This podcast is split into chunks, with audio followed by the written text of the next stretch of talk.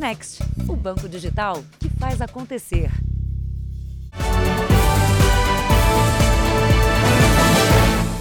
Next, o banco digital que faz acontecer. Boa noite. Olá, boa noite. Seja bem-vindo ao Jornal da Record.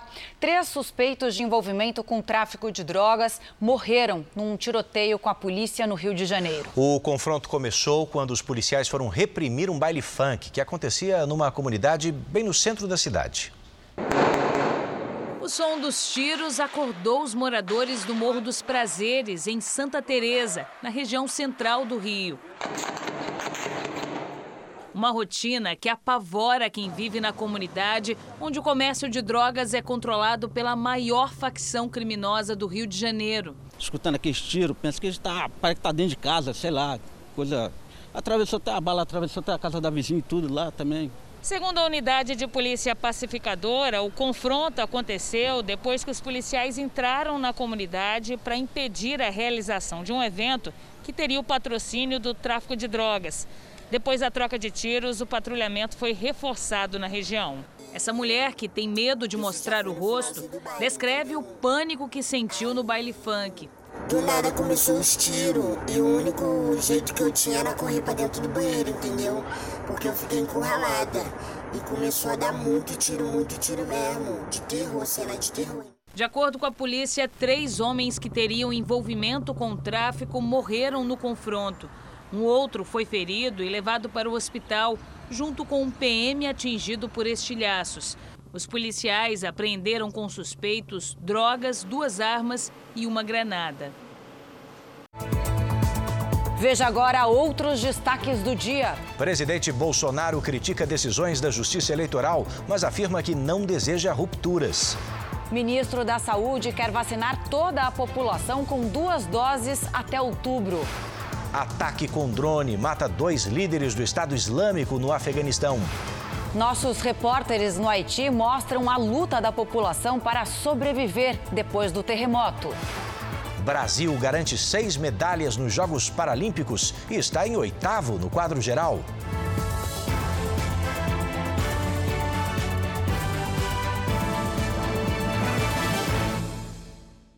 Oferecimento Next, o banco digital que faz acontecer.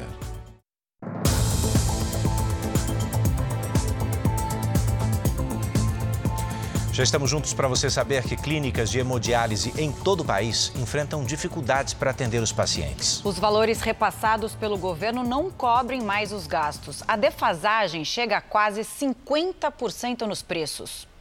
O país tem cerca de 144 mil pacientes renais crônicos. Marcelo é um deles. Há cinco anos, acorda de madrugada, pega ônibus e metrô, um trajeto de uma hora e meia, para chegar até esta clínica. Fica no aparelho de hemodiálise por mais quatro horas. Ele não reclama, ao contrário, dá valor à qualidade de vida que ganhou com as sessões. Quando eu cheguei aqui, eu não andava, cheguei aqui acamado. Então fazia diálise. Depois que eu tive alta do hospital, eu já não conseguia andar muito bem, que eu mancava da perna. Aí depois eu fui melhorando gradativamente. Como ele, 85% dos pacientes fazem as sessões pelo SUS. O que coloca em risco esse trabalho é o custo das sessões de hemodiálise repassado pelo governo federal. O último reajuste aconteceu há quatro anos. A Associação Brasileira dos Centros de Diálise e Transplante calcula que o valor da sessão pago pelo Sistema Único de Saúde esteja defasado em 46%. Como a conta não fecha, 39 clínicas no Brasil fecharam as portas nos últimos cinco anos.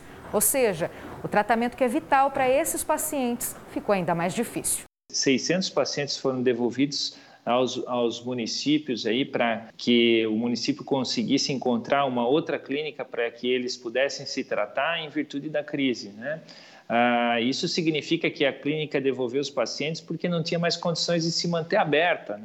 Este nefrologista responsável por um grupo de clínicas diz que só consegue arcar com parte das despesas porque tem parceria com alguns convênios, mas que uma portaria publicada neste ano aumenta ainda mais os custos. Um técnico de enfermagem ele podia cuidar de seis pacientes. Agora, a portaria que foi lançada pelo Ministério da Saúde no dia 19, nós temos que ter um técnico para cada quatro pacientes. Ou seja, de um para seis foi para um para quatro. Aumentou em 50% o nosso custo. Marcelo e os companheiros de diálise sabem que cada sessão é a oportunidade de viver e temem pelo futuro do tratamento. A palavra é essa mesmo, é desespero, é terror, é pânico, porque se eu não tiver onde fazer o tratamento, eu não, não vou existir, eu vou morrer. Porque eu, eu, a minha vida depende 100% da hemodiálise. Não existe uma alternativa, um plano B. 25 horas em ritmo de festa para vacinar os jovens. Foi assim que a cidade de Contagem, na região metropolitana de Belo Horizonte, fez para acelerar a vacinação entre a população adulta. E olha, Camila, deu certo. Desde ontem, mais de 5 mil jovens receberam a dose contra a Covid-19. Aos 19 anos, Rafaela não escondeu a alegria em receber a tão esperada vacina contra a Covid. Muito boa, nossa, eu estou muito feliz. E essa coisa de escolher vacina é, é muito errado, gente. Tem que ser a que tiver mesmo, e é isso aí. O município de Contagem está prestes a concluir a vacinação de toda a população adulta. E para acelerar a imunização, a cidade, que fica na região metropolitana de Belo Horizonte, promoveu neste fim de semana a virada da vacinação. Eles têm uma receptividade muito boa para a vacina, estão comparecendo e para nós profissionais é um orgulho muito grande estar participando dessa vacinação. Foram 25 horas ininterruptas entre ontem e hoje para imunizar em clima de festa jovens de 18, 19 e 20 anos. things. Mas também foram vacinadas aqui as pessoas de outras idades que estavam atrasadas ou com a data certa para a segunda dose. O balanço é muito positivo, associado esse projeto da vacinação com a agenda cultural, chamando a população jovem que aderiu fortemente ao projeto. Olha aí o cartão de vacinação do Gabriel. O jovem de 18 anos recebeu a primeira dose. Fiquei um pouco nervoso, mas muito feliz, né? Estava esperando já há muito tempo. O pai dele aproveitou e completou a carteirinha. Fiz questão de trazer o meu filho para vacinar a primeira dose e eu a segunda dose. Mas não é todo mundo que faz como o seu José. Apesar do avanço da vacinação no país, muita gente ainda não compareceu aos postos para tomar a segunda dose. De acordo com o Ministério da Saúde, 8,5 milhões de brasileiros em todas as faixas etárias do público adulto estão atrasados com o calendário da imunização. A gente esperou tanto por esse momento e graças a Deus chegou. Nada de fugir da segunda dose, hein, gente?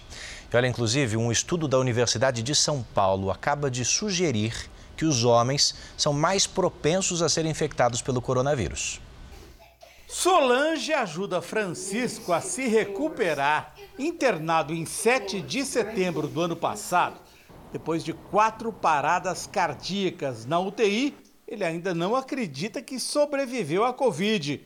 Quando voltou para casa, estava sem falar e sem movimentos.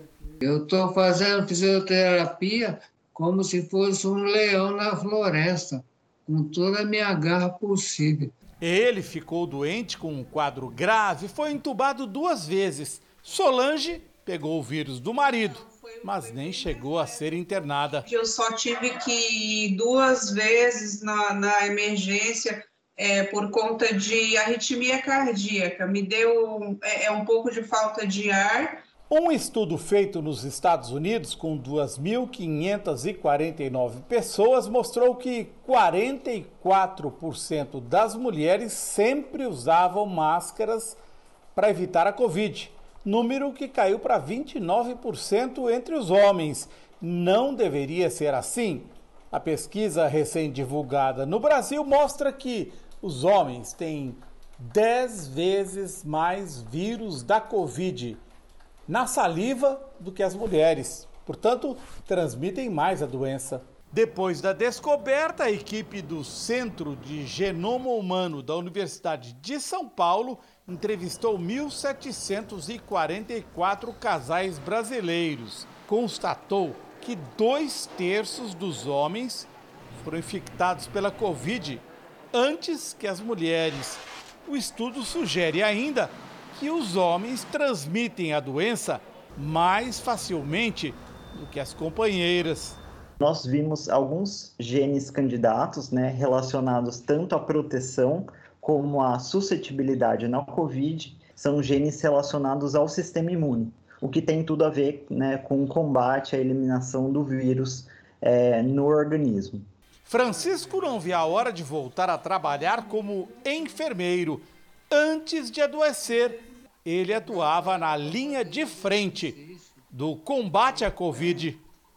Eu tinha dois empregos, uma vida totalmente agitada e eu não consigo mais ficar parado, não aguento mais. Vamos aos números de hoje da pandemia. Segundo o Ministério da Saúde, o país tem quase 21 milhões de casos de Covid-19. São mais de 579 mil mortos. Foram 684 registros de mortes nas últimas 24 horas. Também entre ontem e hoje, mais de 16 mil pessoas se recuperaram. No total, já são mais de 19 milhões de pacientes curados e 503 mil seguem em acompanhamento. Amanhã é o Dia Nacional de Combate ao Fumo, um péssimo hábito, como você sabe, para a saúde de todos nós e também para os cofres públicos. Um dado preocupante, inclusive, pode aumentar o impacto no sistema de saúde. É que desde o começo dessa pandemia, a procura por tratamentos contra o tabagismo despencou. Uma dependência perigosa e cara. De acordo com o Instituto Nacional do Câncer, o INCA, o tabagismo mata 162 mil brasileiros a cada ano. E no mesmo período, custa aos cofres públicos cerca de 125 bilhões de reais para cobrir as despesas com as doenças causadas pelo cigarro. É o equivalente a 23% do total desembolsado no enfrentamento à Covid-19 no país em 2020. E a pandemia não serve apenas de comparação. No ano passado, com o isolamento social, diminuiu a procura ao SUS para fazer o tratamento contra o tabagismo. Por um lado, houve a redução das equipes de saúde que efetivamente estavam conseguindo prestar assistência presencialmente. E, por outro lado, houve também uma recomendação de que a população ficasse em casa. O tabagismo agrava a crise sanitária. Segundo o INCA, quem fuma tem duas vezes mais risco de internação em unidades de terapia intensiva e de morte provocada pelas complicações da Covid-19 do que quem não fuma. O cigarro enfraquece o sistema imunológico, tornando a pessoa mais vulnerável às infecções bacterianas e virais. Problemas associados ao tabagismo, como câncer, doenças cardiovasculares e pulmonares e diabetes, também oferecem maior risco para o agravamento da Covid-19. Quando você pega a doença, né, o coronavírus, você tem mais chance de complicações. Infecções secundárias, tempo de internação prolongado, necessidade maior de oxigênio. Por isso, além dos prejuízos à saúde provocados pelo tabaco já conhecidos, é importante a retomada dos tratamentos.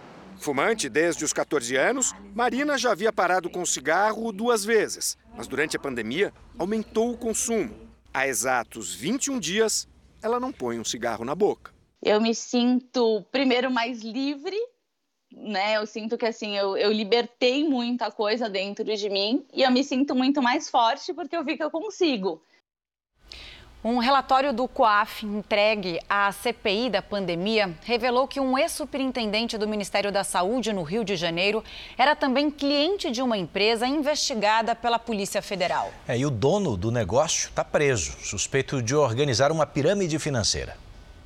O relatório do investimento suspeito está com os senadores na CPI da pandemia. Ele foi enviado pelo Conselho de Controle de Atividades Financeiras, o COAF.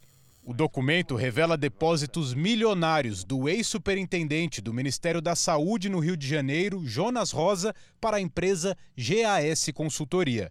O dono do negócio é Glidson Acácio dos Santos, preso esta semana sob a acusação de organizar um esquema de pirâmide financeira proibido no país.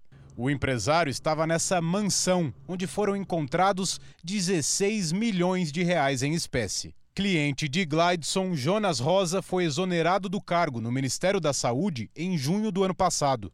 A movimentação financeira dele passou a ser alvo da CPI por causa de suspeitas de contratação de empresas sem licitação para o Hospital Federal de Bom Sucesso, na zona norte do Rio de Janeiro. Atualmente, Jonas trabalha como analista de gestão em saúde. É funcionário do governo federal e recebe pouco mais de 13 mil reais por mês. O relatório do COAF mostra que Jonas Rosa seria um investidor poderoso na empresa investigada pela Polícia Federal. O ex-superintendente do Ministério da Saúde teria feito ao menos 20 depósitos e investido quase 2 milhões de reais nos negócios de Gladson. O empresário continua preso e ainda não comprovou a origem da fortuna apreendida na mansão dele. Glidson prometia aos clientes lucros acima dos praticados pelo mercado. O que para essa especialista em finanças são transações financeiras arriscadas e que não são regulamentadas no Brasil. Quem recebe o dinheiro tem que ter um lastro e esse lastro tem que ter registro. Se não tem registro, então é, como é que você vai é, pagar as pessoas? Então, o risco fica muito alto para quem coloca o dinheiro. Seu dinheiro está na mão daquela empresa, está no nome daquela empresa. Não tem nada que diga que é seu, nada. Bom, nós tentamos falar com Jonas Rosa, mas não conseguimos localizá-lo. A área de tecnologia pode sofrer um apagão profissional. Isso porque a mão de obra qualificada é menor que a demanda. É, mas você sabe que alguns cursos de formação podem reverter esse cenário. O desafio desta empresa é manter a segurança nos sistemas de informática dos clientes. Um trabalho para especialistas em tecnologia. Hoje há três vagas abertas aqui e nunca é fácil encontrar os profissionais necessários. É um processo bastante, às vezes, demorado. Eu diria que seis meses é, às vezes, razoável para você achar uma pessoa para uma qualificação específica. A Associação das Empresas de Tecnologia da Informação calcula que o setor abre a cada ano 70 mil novas vagas para profissionais especializados. Mas o número de pessoas formadas na área é bem menor, cerca de 46 mil a cada ano. Segundo as empresas, se continuar nesse ritmo, o país corre o risco de ter logo ali na frente, em 2024, um apagão de mão de obra em atividades cada vez mais importantes na economia. E como a formação acadêmica hoje não dá conta da demanda, a associação decidiu criar um programa para preparar profissionais. Nós temos a falta de quantidade de pessoas capacitadas e depois da capacitação, tá? A gente precisa também melhorar a qualidade. Tá? Então, acho que vamos resolver o primeiro problema. Se nós não tivermos nenhum número de pessoas, vai ficar mais difícil. Então, vamos ter um número de pessoas treinadas no, no, básico, no necessário. Abrir a porta de um mercado promissor para jovens pobres é o objetivo dos cursos que uma ONG já oferece em sete cidades brasileiras. A cada ano, cerca de 3 mil vagas em cursos de tecnologia. Cada jovem que consegue o primeiro emprego a partir de esforços do Instituto consegue aumentar em 49% a renda da sua família. A Vanessa era gerente de uma lanchonete quando entrou em um curso do Instituto. Hoje trabalha como programadora e se tornou uma profissional valorizada no mercado. Eu entrei de cabeça assim, eu falei, nossa, é isso que eu quero e me esforço em tudo que eu faço, por isso que eu sempre procuro estudar mais e conhecer mais. Então, eles ajudaram, tipo, 100% o amor que eu já tinha pela tecnologia, mas especificamente ajudaram a aumentar pela programação. O exército americano confirmou que dois líderes do Estado Islâmico foram mortos e um ficou ferido num ataque com drones no Afeganistão. O presidente Joe Biden disse ainda que esse não será o último ataque contra o grupo terrorista. Segundo o Pentágono, os três estariam envolvidos no ataque à bomba na região do aeroporto de Cabul, que matou mais de 180 pessoas, entre elas 13 militares americanos. O governo dos Estados Unidos não divulgou a identidade dos mortos, mas afirmou que dois eram integrantes do alto escalão do Estado Islâmico e disse que o bombardeio contra a organização foi uma resposta ao atentado. Autoridades estão em alerta para novos ataques do grupo terrorista. Hoje foram ouvidos tiros na região do aeroporto. Neste final de semana, continua a retirada de cidadãos americanos do Afeganistão, que oficialmente termina na próxima terça-feira, dia 31. O presidente Joe Biden não pretende estender o prazo. Aos poucos, os militares também começam a deixar o local. Muitos afegãos ainda esperam na porta do aeroporto na esperança de deixar o país. Itália e Reino Unido anunciaram hoje que suas missões no Afeganistão foram concluídas. Estados Unidos e seus aliados tiraram 110 mil pessoas do Afeganistão até agora. Nas ruas de Cabul foram registrados protestos. Desde que o Talibã assumiu o poder, todos os bancos da capital estão fechados. A moeda local perdeu valor e o preço dos alimentos disparou. Um porta-voz do Talibã condenou a ofensiva dos Estados Unidos contra o Estado Islâmico. Segundo ele, a operação americana foi um ataque claro em território afegão. Uma mulher afegã entrou em trabalho de parto durante um voo. A tripulação do avião precisou ajudar. Eva nasceu na manhã deste sábado a uma altitude de 10 mil metros. O parto aconteceu ali mesmo enquanto o avião sobrevoava o território do Kuwait. Os pais da criança conseguiram deixar o Afeganistão e foram para o Reino Unido. Uma boa notícia é que mãe e filha passam bem. O furacão Aida ganhou força e se aproxima da cidade de Nova Orleans, no estado americano da Louisiana. O furacão passou perto de Cuba e neste momento está no Golfo do México. A previsão é de que ele chegue a Nova Orleans amanhã. Muitos moradores tiveram que deixar a região. Supermercados ficaram lotados e a busca por combustível aumentou muito. Para os meteorologistas, o furacão Aida pode passar da categoria 3 para 4, com ventos de até 251 km por hora. Em coletiva, o presidente Joe Biden pediu aos americanos que estejam preparados.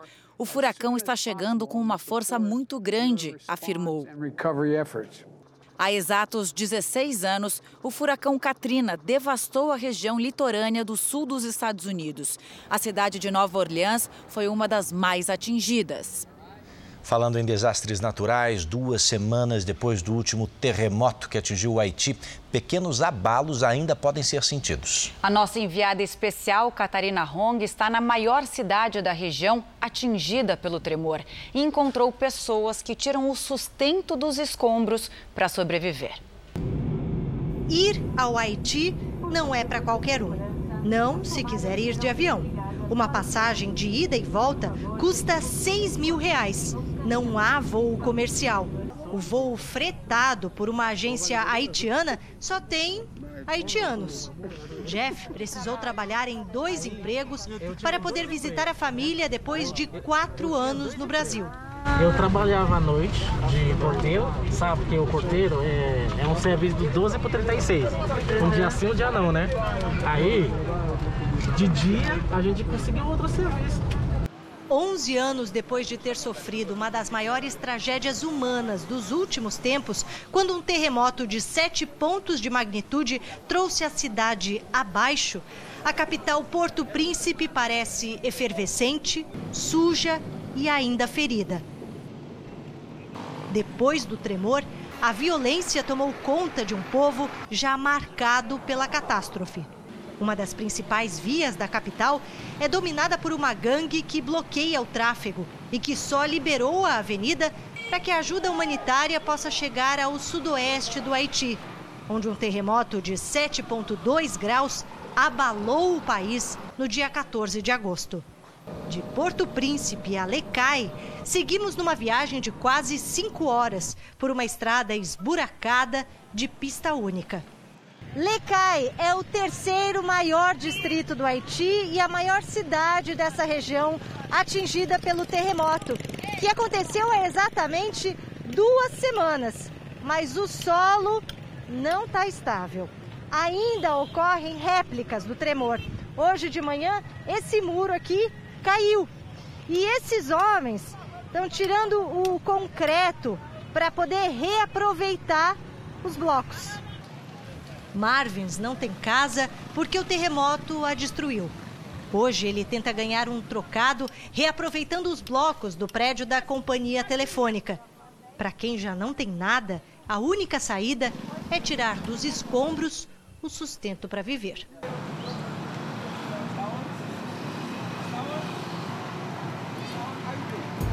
Você vai ver daqui a pouco. Especialistas dizem que medidas para combater roubos via Pix ainda não são suficientes. E também, ministro Queiroga quer toda a população vacinada com as duas doses até outubro.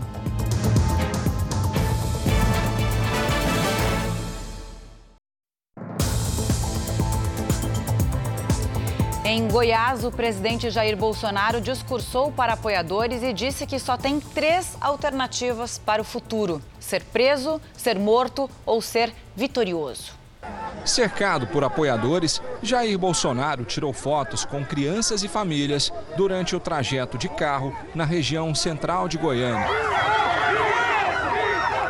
O presidente se encontrou com lideranças políticas e empresários. Afirmou que a economia do país sofre com as consequências da pandemia e da seca prolongada. Enfrentamos também uma das maiores crises hidrológicas do Brasil, que vai afetar, em parte, a nossa agricultura, e tem afetado a geração de energia, mas se Deus quiser, as chuvas de setembro, outubro estão chegando. Bolsonaro também falou sobre o protesto de indígenas que acontece em Brasília. Tem agora em Brasília aproximadamente 5 mil pessoas acampadas. A sua grande maioria, quase totalidade, não sabe o que está fazendo lá.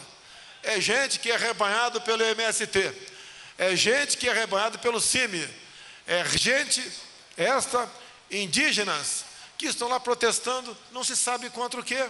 E confirmou que pretende estar presente no ato previsto para o dia 7 de setembro, em Brasília e em São Paulo. Como chefe da nação, que ocupo momentaneamente, eu quero convidar a todos os governadores, a todos os prefeitos, deputados federais, estaduais, senadores, a comparecerem nesse ato. E digo mais, convido também qualquer um dos 11 ministros do Supremo Tribunal Federal a ocupar o carro de som e falar com o povo brasileiro. Ainda em Goiânia, Bolsonaro participou de um evento com lideranças evangélicas. A cerimônia foi fechada, sem a presença de jornalistas, mas foi transmitida pelas redes sociais. Em discurso, o presidente criticou o Tribunal Superior Eleitoral. Quando um presidente de um Tribunal Superior Eleitoral desmonetiza páginas, de apoiadores do governo, ele abre brecha para que presidentes de tribunais regionais eleitorais façam a mesma coisa para defender o seu respectivo governador. Isso não é democracia. E disse aos apoiadores que não há chances de ser preso. Eu tenho três alternativas para o meu futuro: estar preso ser morto ou a vitória. Podem ter certeza, a primeira alternativa, preso, não existe.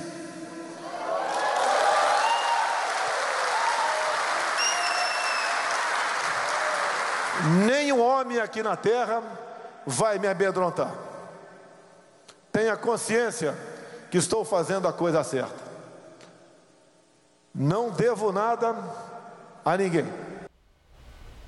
Indígenas que estão em Brasília em protesto contra uma medida que dificulta a demarcação de terras decidiram ficar acampados até 2 de setembro.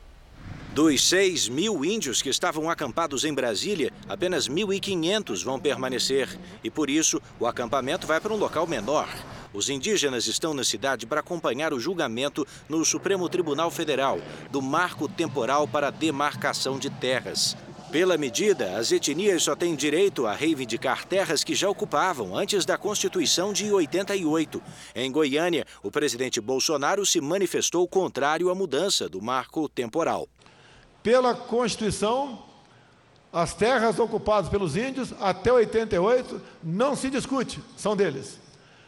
essa proposta no Supremo já tem dois votos contrários a nós, contrários, portanto, à Constituição, querem um novo marco temporal, que seria o que vivemos hoje em dia.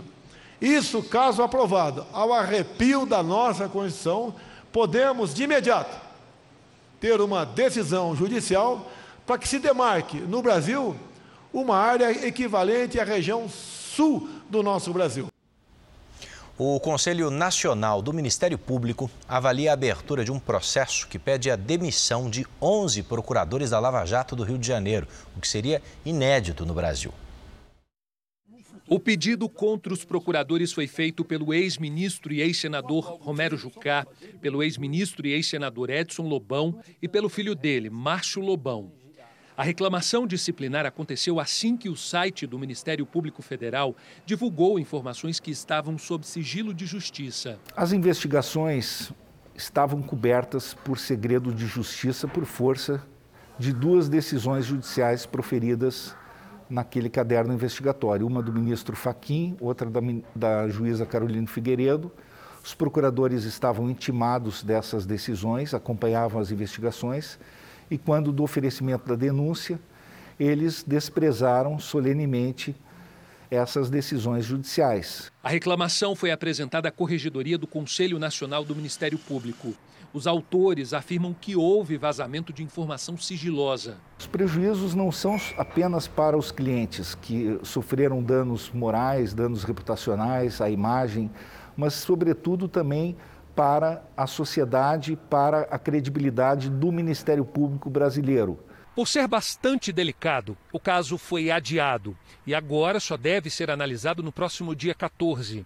A expectativa é que o Conselho Nacional do Ministério Público vote se vai ou não abrir processo para pedir a demissão dos 11 procuradores da Lava Jato do Rio de Janeiro, que seriam os responsáveis pelo vazamento das informações consideradas sigilosas.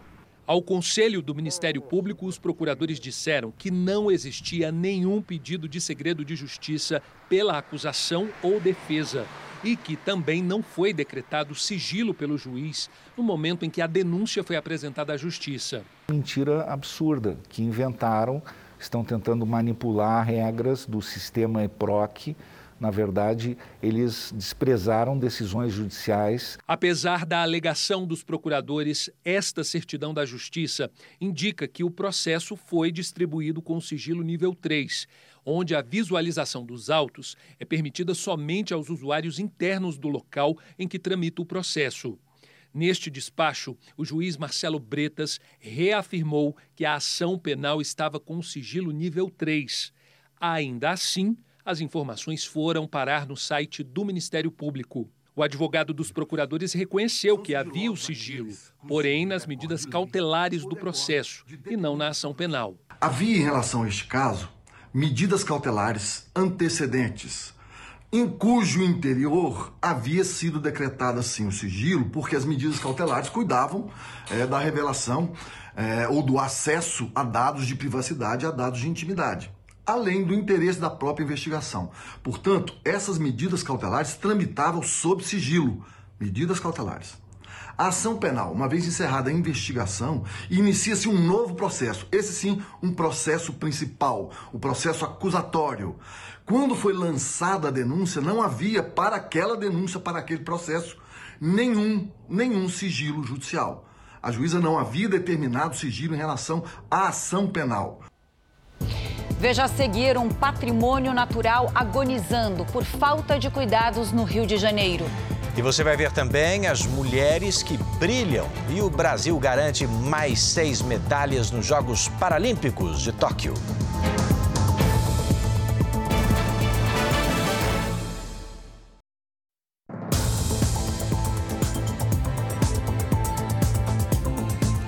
Especialistas em segurança pública dizem que as medidas anunciadas pelo Banco Central não são suficientes para diminuir os roubos e também os sequestros envolvendo transferências via Pix. Só este ano, esse tipo de crime cresceu quase 40% no estado de São Paulo. Dois dias de terror nas mãos dos criminosos. Este homem foi mantido refém num cativeiro em São Paulo, enquanto os assaltantes faziam transferências pelo aplicativo do celular. Em todo momento eles te ameaçando de morte, ameaçando de morte, ameaçando de morte. Qualquer transferência via Pix é rastreável pelo banco, ou seja, tem como a polícia descobrir o destino do dinheiro. Mas é uma investigação trabalhosa, já que os criminosos usam as chamadas contas de aluguel pagam para terceiros receber o dinheiro roubado. Depois, esses valores vão sendo repassados de conta em conta para dificultar a localização. E quase sempre, quem fica com o prejuízo é a vítima. O administrador de empresas ainda tenta, quase um mês depois do crime, reaver os 200 mil reais que foram roubados pela quadrilha. Os nossos avós antigamente falavam que guardava dinheiro debaixo do colchão. Não, mas você pode ser roubado. Quer dizer, se eu tivesse deixado todo o meu dinheiro debaixo do meu colchão, meu dinheiro estaria aqui. Só no estado de São Paulo, entre janeiro e julho deste ano, houve aumento de quase 40% nas ocorrências desse tipo de crime. Nesta sexta-feira, o Banco Central anunciou medidas para tentar frear os sequestros relâmpagos relacionados ao Pix.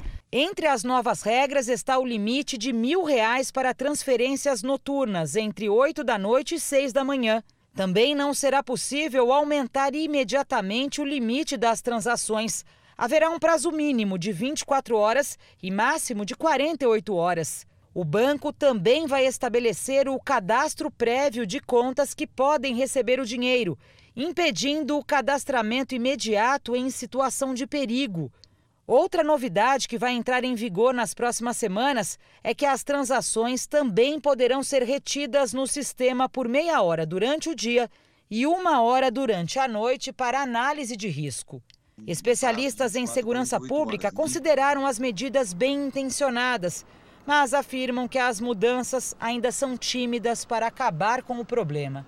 Uma medida, por exemplo, seria, é, seria colocar um limite abaixo de mil reais, 500 reais. As pessoas não gastam isso. Né? É, nós estamos falando das pessoas mais simples, que é a maioria das pessoas, os brasileiros aqui, eles podem muito bem é, ter um limite máximo de 500 reais, aí já ficaria uma barreira maior. Mil reais ainda é um valor muito atrativo para o criminoso. Começa a temporada de trabalho temporário no Brasil. Só no primeiro semestre foram criados mais de 1 milhão e 300 mil postos de trabalho desse tipo. Bom, e agora, com as festas de fim de ano, a expectativa é ainda maior. A produção por aqui é grande, são 35 mil por dia. É o Davidson que dá o toque final nos panetones antes de serem assados. Ele tem 21 anos, ficou dois no Exército. E este, mesmo que temporário, é o primeiro emprego dele após o serviço militar. Fiquei um tempo desempregado por conta da pandemia, né? Aí, mas graças a Deus eu consegui um emprego aqui. Aos poucos, com a redução do número de casos de Covid-19 e a retomada da economia, as empresas começam a focar nas festas de fim de ano. E já há um movimento importante na contratação de funcionários temporários. Essa empresa, por exemplo, contratou 200 pessoas para trabalharem aqui de julho a outubro a fabricação de panetones. A Luana também não cabe em si de tanto contentamento. Ela faz parte desse grupo recentemente contratado. Dois anos parado, sem. complicado, é. Não foi fácil. Tô erguendo a mão pro céu, tô reclamando não. Tá perfeito.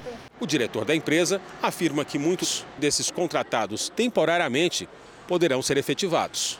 Eu estimaria cerca de 30% são reaproveitados no trabalho definitivo. O número de vagas temporárias disparou no ano passado, o primeiro da pandemia. Agora, só no primeiro semestre, mais de 1 milhão e 300 mil pessoas foram contratadas de forma temporária.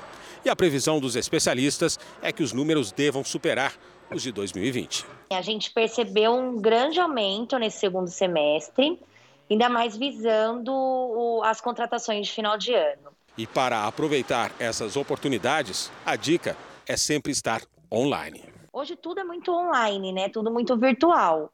Então, a possibilidade dele se cadastrarem nessas vagas é estar atento a esses sites de recrutamento e seleção. O Jornal da Record teve acesso aos documentos da empresa que garantiu o contrato para a compra da Covaxin pelo Ministério da Saúde. O Fibbank é a empresa responsável por emitir uma carta-fiança a Precisa Medicamentos. Entre os novos documentos que chegaram à CPI está a carta-fiança do Fibbank para Precisa Medicamentos no valor de 80 milhões e 700 mil reais, tendo como beneficiário o Departamento de Logística do Ministério da Saúde. Ao contrário do que o nome sugere, o Fibbank não é um banco, mas sim uma empresa que atua como fiadora. Ela forneceu a carta-fiança a Precisa Medicamentos para que a empresa oferecesse garantias ao Ministério da Saúde no fechamento do contrato de 1 bilhão e 600 milhões de reais relativo a 20 milhões de doses da vacina Covaxin. O contrato foi rescindido nesta sexta-feira. De acordo com o contrato entre o Fibbank e a Precisa, a empresa pagaria 500 mil reais pela carta fiança, sendo que a primeira parcela de 350 mil chegou a ser paga ao Fibbank. O Fibbank se apresenta ao mercado como uma empresa que tem como capital um patrimônio de 7 bilhões e 500 milhões de reais. Esse patrimônio é usado como garantia nos negócios. O valor bilionário seria fruto apenas de dois terrenos somados, um no interior do Paraná e outro em São Paulo. O terreno no interior do Paraná é dividido em quatro partes, como mostram os registros em cartório. As quatro partes têm o mesmo tamanho, 834 alqueires paulistas. Três deles têm o mesmo valor, de acordo com a avaliação feita no ano passado, R$ 102.375 e um deles custa 250 mil reais. Somando as quatro partes, o valor é de 557.125 reais. Mas o Fibbank declara que esses terrenos valem 300 milhões de reais, ou seja, 538 vezes mais do que de fato eles valem. Este site mostra que recentemente um dos terrenos chegou a ser leiloado com um lance inicial de um milhão de reais, mas o leilão foi cancelado porque não houve interessados. Senadores da comissão querem desvendar os mistérios em torno do terreno de São Paulo também. O Fibbank afirma que ele vale 7,2 bilhões de reais mas a CPI ainda precisa confirmar o valor, a localização ou até mesmo se o terreno de fato existe. A CPI desconfia que o Fibbank é uma empresa de fachada, que tem como dono o advogado Marcos Tolentino. Tolentino é amigo de Ricardo Barros, líder do governo na Câmara, e de Francisco Maximiano, dono da Precisa Medicamentos. O Fibbank, que legalmente não poderia oferecer esse tipo de fiança para contratos celebrados com o governo federal, teria sido aceito como fiador do negócio pelo diretor de logística, Roberto Ferreira Dias. A defesa do Fibbank afirma que os documentos enviados à CPI estão errados e que vai apresentar laudos que comprovam os valores declarados pela empresa. A ministra Carmen Lúcia do Supremo Tribunal Federal determinou que a CPI da pandemia mantenha em sigilo os dados financeiros e telefônicos do deputado federal Ricardo Barros, líder do governo na Câmara e investigado pela comissão. Apenas o senador Omar Aziz, presidente da CPI, é quem deve ter acesso. Os demais integrantes devem apresentar um requerimento formal para que também possam acessar as informações. O ministro da Saúde, Marcelo Queiroga, disse que a expectativa do governo federal é vacinar com as duas doses todos os brasileiros acima dos 18 anos até o final de outubro. Em Gramado, no Rio Grande do Sul, o ministro da Saúde anunciou um investimento de 110 milhões de reais para ampliar até o fim do ano que vem o horário de funcionamento de 373 postos de saúde pelo país.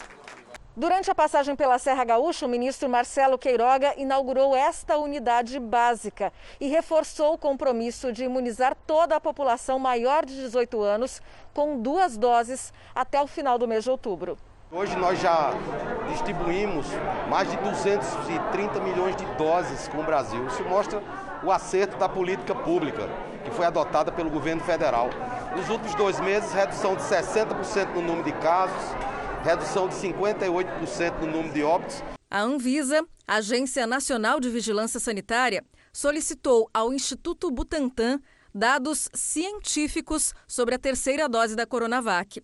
Queiroga afirmou que o Ministério faz estudos sobre a aplicação da dose de reforço.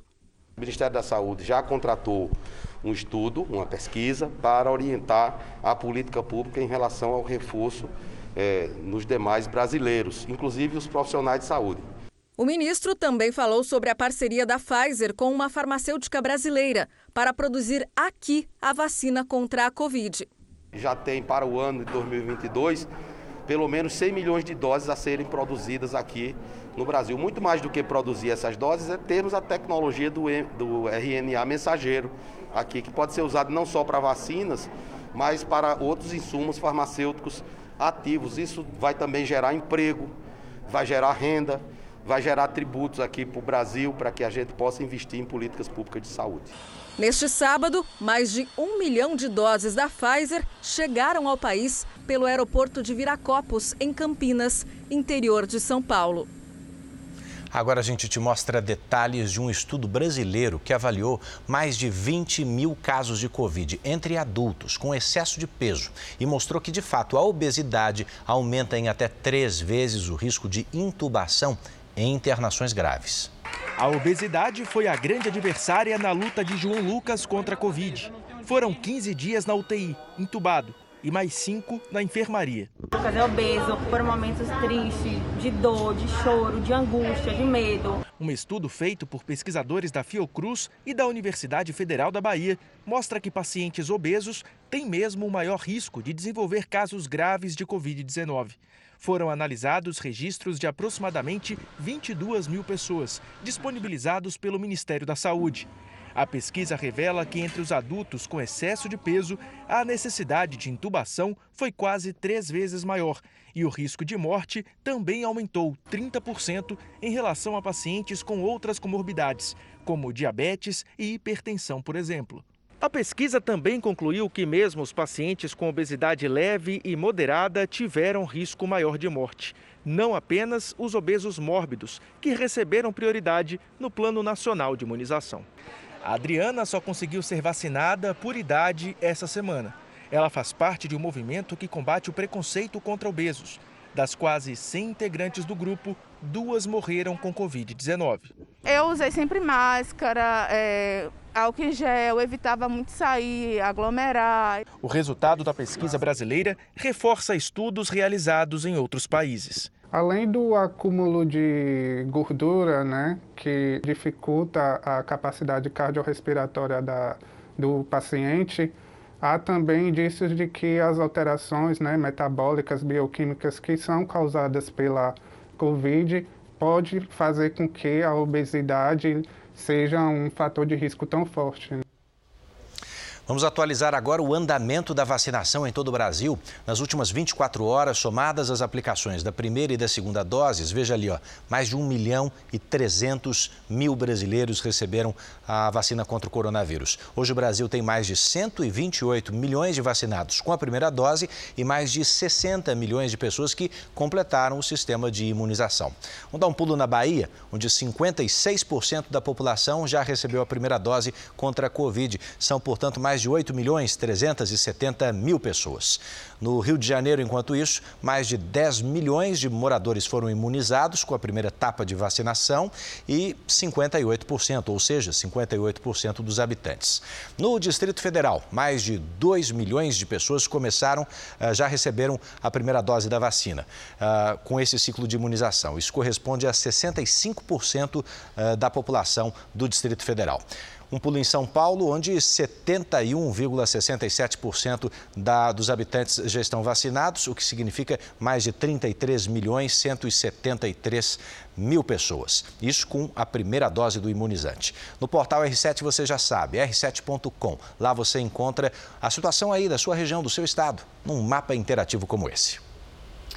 O estado do Amazonas já soma quase 30 casos suspeitos de uma doença associada ao consumo de peixe, que provoca sérias lesões musculares. Uma mulher que estava internada morreu hoje. O surto começou na cidade de Itacoatiara, no interior do Amazonas. Essa semana, 26 casos suspeitos de rabdomiólise associada à doença de RAF foram notificados no estado. Uma equipe da vigilância foi enviada ao município para investigar os casos. Segundo as autoridades, ainda não é possível afirmar que a ingestão de peixe causou o surto.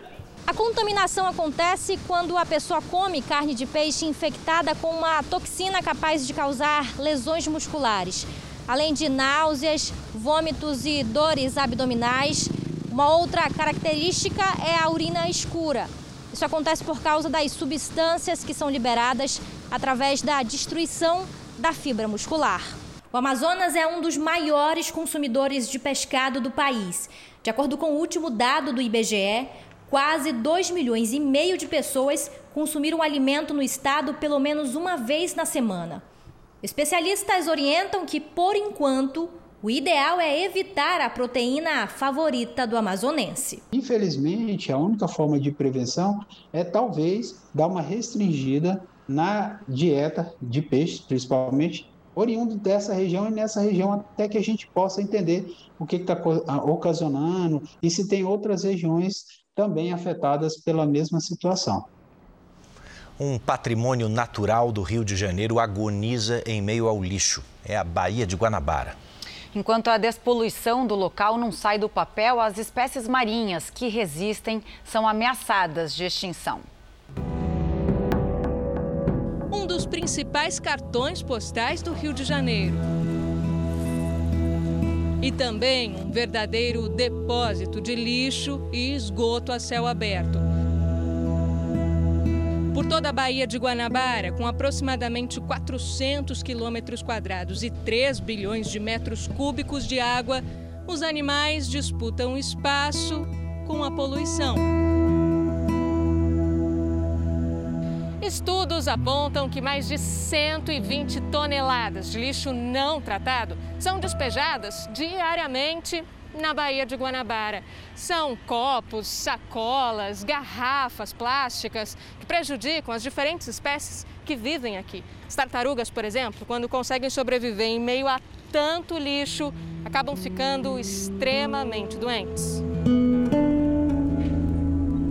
Essa imagem mostra uma das tartarugas encontradas na Bahia com diversos tumores em estado avançado. São esses pontos brancos que se espalham pelo corpo do animal. Apesar de serem tumores benignos, né, quando eles começam a atrapalhar a locomoção do animal, né, o animal acaba ficando enfraquecido e vindo a óbito. Isso sem falar no óleo e nos mais de 15 mil litros de esgoto. Dos 55 rios que desaguam na Bahia, pelo menos 50 estão contaminados. Você tem a, a, a, a contaminação química originada pelo lançamento de esgoto, não só química, mas também biológica, e o próprio lixo, que é uma diversidade enorme que os animais confundem com alimento. Além da tartaruga verde, há outras espécies ameaçadas de extinção na Bahia por causa da poluição. A Baía de Guanabara, né, chegou a ter milhares de botos, né? E hoje, no ano de 2021, só restaram 23. Eu cheguei a fazer um mergulho na Baía de Guanabara e avistar três meros no mesmo dia. E agora tem mais de 10 anos que eu não vejo um único mero na Baía de Guanabara. A Secretaria Estadual do Ambiente e Sustentabilidade informou que trabalha para ampliar a cobertura e o tratamento de esgoto nas cidades localizadas ao redor da Baía de Guanabara. Já a SEDAI explicou que há quatro obras em andamento para resolver o problema. O valor total estimado é de 55 milhões de reais. O INEA, Instituto Estadual do Ambiente, garantiu que monitora os 21 pontos da Bahia e que já instalou 15 ecobarreiras na foz de alguns dos rios que desaguam no local. Soluções que são discutidas há décadas. O que a gente precisa é tomar efetivamente vergonha na cara e botar as leis para funcionarem. Caso contrário, esse quadro de degradação, no meu entendimento, só tende a piorar. E a estiagem está prejudicando o transporte de cargas na hidrovia Tietê-Paraná. Essa é uma das principais vias de escoamento de produtos agrícolas em todo o sudeste do país. Em alguns trechos, inclusive, a passagem de embarcações não é mais possível, porque o nível da água se encontra muito baixo. As operações no porto de Pederneiras foram interrompidas ontem. A gente continua a falar sobre o tempo que mudou em parte do Sudeste e do Centro-Oeste, mas a chuva não chegou até o interior de Minas Gerais, Goiás e Tocantins. A nossa colega de Minas, Paula Branches, está aqui com a gente hoje. Paula, boa noite, seja bem-vinda. Tem alguma chance de mudança nessas áreas? Infelizmente não, Camila. Boa noite para você, para Edu e para quem nos acompanha. Olha só, pessoal, a gente vai acompanhar aqui o seguinte: a frente fria até organizou aí um corredor de umidade pelo centro-oeste, mas perde força nos próximos dias, tá? O risco de queimadas continua bem elevado em toda essa área vermelha aqui do mapa. Lá no Rio Grande do Sul, em Goiás e no interior do Nordeste, tempo firme neste domingo, tá? Na costa do Nordeste, além da chuva, o mar vai ficar bem agitado, com ondas de 2,5 metros e meio entre a Bahia e também o Rio Grande do Norte. Então vamos às máximas agora pelo Brasil. Lá em Curitiba, 19 graus. No Rio de Janeiro, 26. Em Brasília, 31. Em Salvador, 28. Em Teresina, calorão, 37 graus. Em Manaus, 32. E em Porto Velho, 30. E olha, gente, em São Paulo, fim de semana vai ser de friozinho e com uma chuvinha fraca. Máxima de 20 graus. Tempo firme mesmo, só a partir de terça-feira.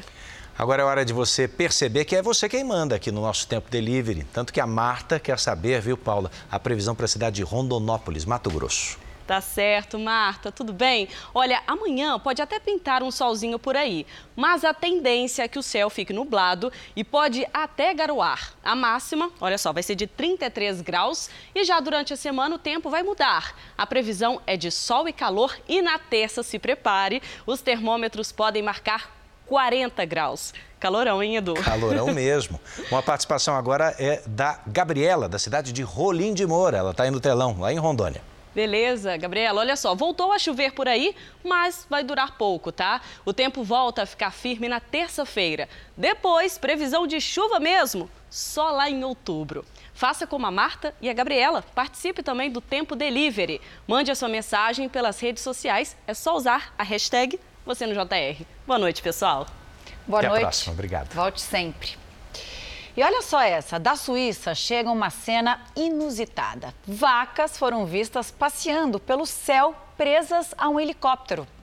Elas pegaram uma carona para descer os Alpes suíços. Quem vive no local diz que é normal ver os animais voando em direção a regiões mais baixas das montanhas. O meio de transporte é usado para evitar que os animais se machuquem pelo caminho. As 12 vacas vão se juntar a um rebanho para participar de um desfile de bovinos.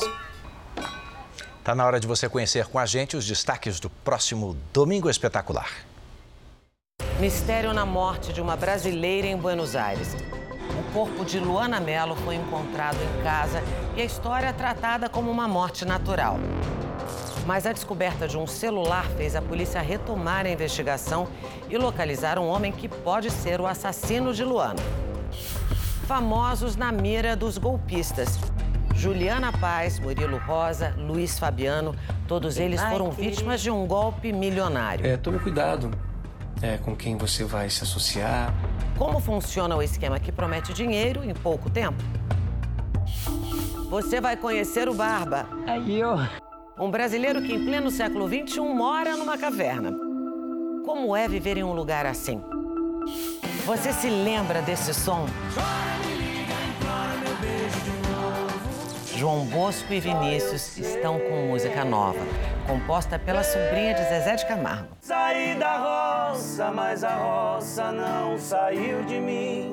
A dupla, que ajudou a criar o sertanejo universitário, fala sobre a volta aos palcos e os novos talentos da família. É no domingo espetacular, logo após a hora do faro. Entrar num abrigo antibomba em Israel sempre foi sinal de que a situação é de perigo. É, mas em tempos de paz, a existência desses abrigos se tornou mera prevenção. E não é que um pintor de lá, Camila, conseguiu dar um toque completamente diferente a lugares assim? Foram 11 dias de foguetes, sirenes e explosões. A última onda de violência entre Israel e o grupo militante Hamas, que controla a faixa de Gaza, terminou em maio após um cessar-fogo. O confronto deixou centenas de vítimas em ambos os lados. Israel mirou pontos estratégicos, enquanto o Hamas lançou foguetes nas cidades israelenses. Mas o sistema avançado antimísseis e mais de um milhão de abrigos antibombas garantiram a proteção da maioria dos cidadãos. A faixa de Gaza fica a um quilômetro de Sderot, um dos principais alvos dos foguetes do Hamas.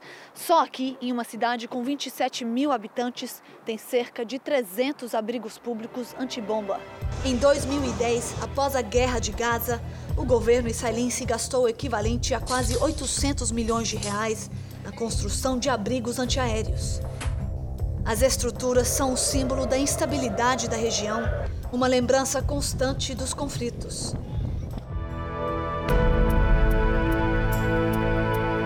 Mas foi a ideia de um artista local que mudou tudo por aqui. Eliasaf notou que a aparência dos abrigos afetava os moradores, especialmente as crianças, e decidiu pintá-los. Com a permissão da comunidade, começou a decorar os bunkers. Com frutas, paisagens, animais, usou muita cor para alegrar as estruturas. Quando soa o alarme de foguetes aqui em Sterot, as pessoas têm 15 segundos para achar proteção. Por isso, em lugares públicos como este parque infantil, os abrigos ficam um do lado do outro. Estão sempre com as portas abertas e olha só, cada bunker tem lugar para cerca de 10 pessoas. Até agora, Eliasaf pintou mais de 40 bunkers apenas em Sterot e muitos outros no resto do país, cada um com um tema diferente. Aqui, no Parque da Música, os abrigos homenageiam diferentes locais de Israel, das ruas de Jerusalém até o antigo porto de Aco. I was a teacher and, uh... Eliasaf explica que antes trabalhava como professor. No começo, pintar era apenas um serviço voluntário, mas o sucesso foi tão grande que pôde dedicar todo o seu tempo nos murais coloridos. Hoje em dia, a pintura é a principal fonte de renda. Este abrigo que o artista está terminando agora fica em frente a uma escola infantil. Para alegrar as crianças, decidiu pintar um dragão colorido. O Eliasaf me convidou para participar do projeto e ajudar a deixar esses abrigos um pouco mais coloridos. Vamos lá.